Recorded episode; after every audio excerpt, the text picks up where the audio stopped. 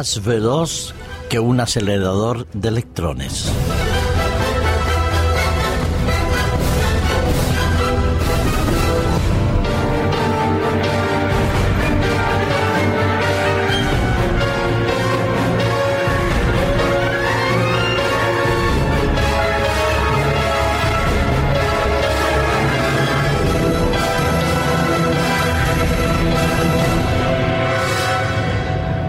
Podemos negar que el avance tecnológico y de investigación en las últimas décadas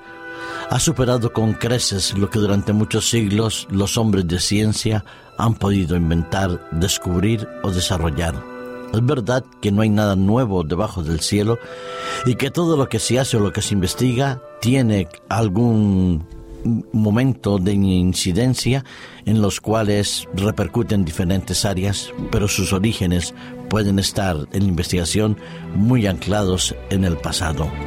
Pero lo que se trata de la tecnología supermoderna, super minis, como se suele llamar, es una área que se ha venido desarrollando en las últimas décadas la nanotecnología.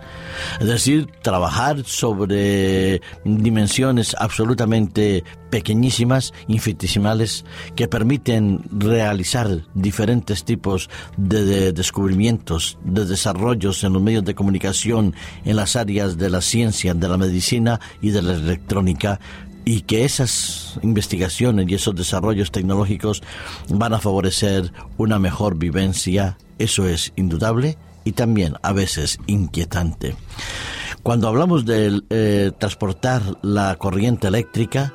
hemos pasado desde aquel famoso hilo de cobre simple y sencillo que en un momento dado se pudo desarrollar, a poder hablar hoy en día de diferentes cintas transportadoras superconductoras. Estas basadas y aparentemente uno las puede ver casi iguales que el hilo de cobre sencillo y simple, son en realidad eh, cintas, materiales que se han trabajado, se han venido desarrollando para permitir que puedan absorber una mayor cantidad de densidad eléctrica y puedan ser transportadas a una mayor velocidad, a una velocidad casi como de la luz. Lo cierto es que cuando vemos en universidades como la Universidad de Barcelona o en centros de investigación de eh, materiales eh, y de conducción también en Barcelona, que han preparado un estudio sobre la nanoestructuración de las cintas superconductoras crecidas con una fina, finísima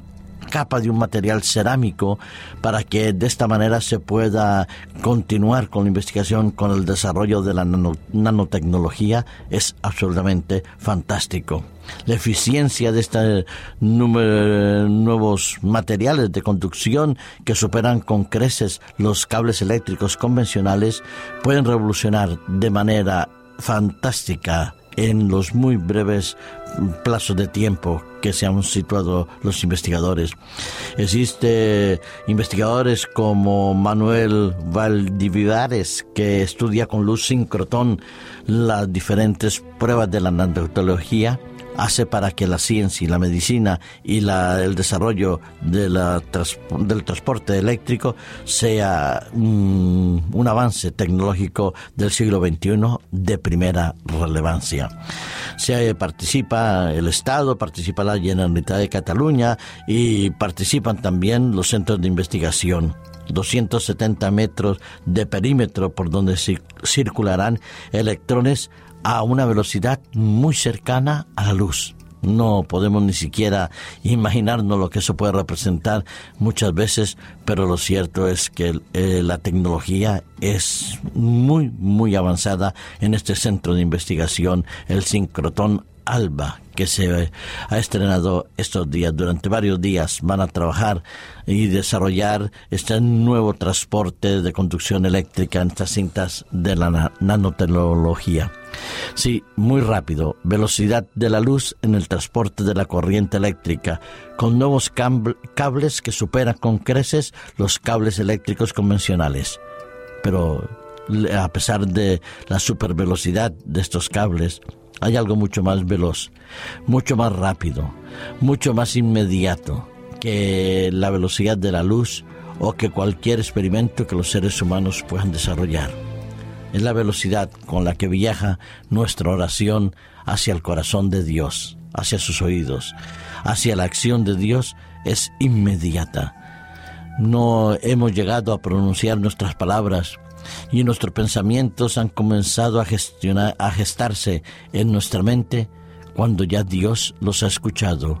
y Dios que conoce nuestras necesidades ya ha respondido, aunque su respuesta la tengamos que ver mucho más tarde en la vida práctica. Un ejemplo de ellos lo tenemos en el libro del profeta Daniel en el capítulo 10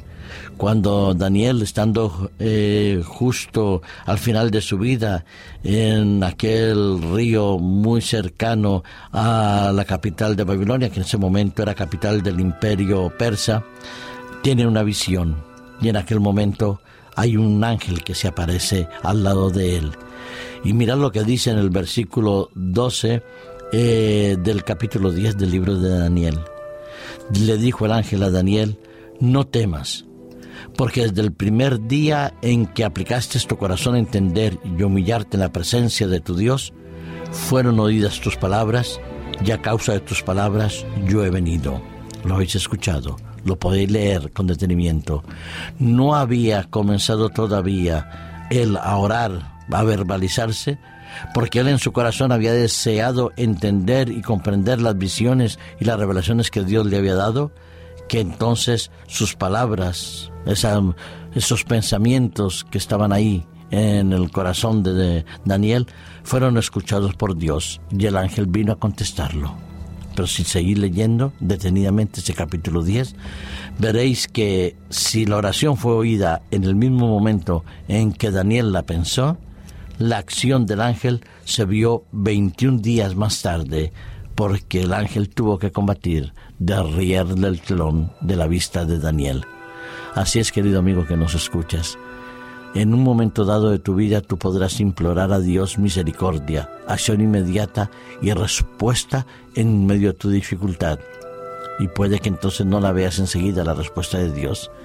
Puede que tarde una semana, un día, un mes o quizás años. Pero lo cierto es que debes tener en cuenta que Dios siempre oye todas nuestras oraciones porque ellas van más rápido que cualquier acelerador de electrones y la respuesta de Dios es más veraz que cualquier respuesta que el hombre pueda dar.